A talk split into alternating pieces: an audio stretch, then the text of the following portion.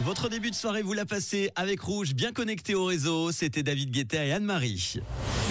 C'est un truc de fou Pour l'info insolite du jour, je vous emmène en France, à Paris. On va parler d'un compte Instagram qui a été créé en 2016 qui s'appelle Les gens dans le métro. Ce compte dévoile des scènes insolites des Parisiens. Il a récemment dépassé la barre des 500 000 abonnés. Un astronaute sur le quai de la ligne 2, un skieur en tenue complète à la station Pyrénées ou un homme qui fait le grand écart contre la barre du métro.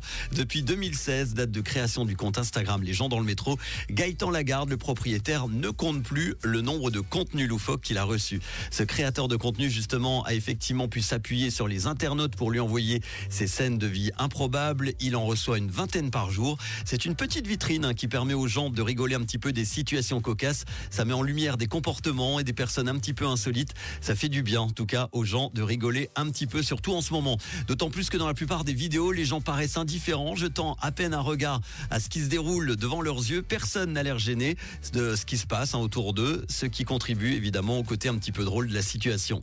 Ces petits moments insolites sont aussi à retrouver dans un cahier d'activités qui est appelé Les gens dans le métro. Il est conçu comme un cahier de vacances avec des jeux et plusieurs anecdotes du métro français en plus de celles déjà connues à Paris. C'est un petit cahier idéal en tout cas pour passer ces trajets autrement. Tiens, je suis certain qu'on pourrait faire un compte Insta des gens dans le métro à Lausanne. Ouais, il y aurait de quoi faire également. En tout cas, on va passer votre moment en ce moment dans les transports avec euh, les hits en non-stop du réseau. Zara Larson dans quelques instants, Knarls Barclay et voici tout de suite Louane avec Pardonne-moi. Bonne soirée avec Rouge.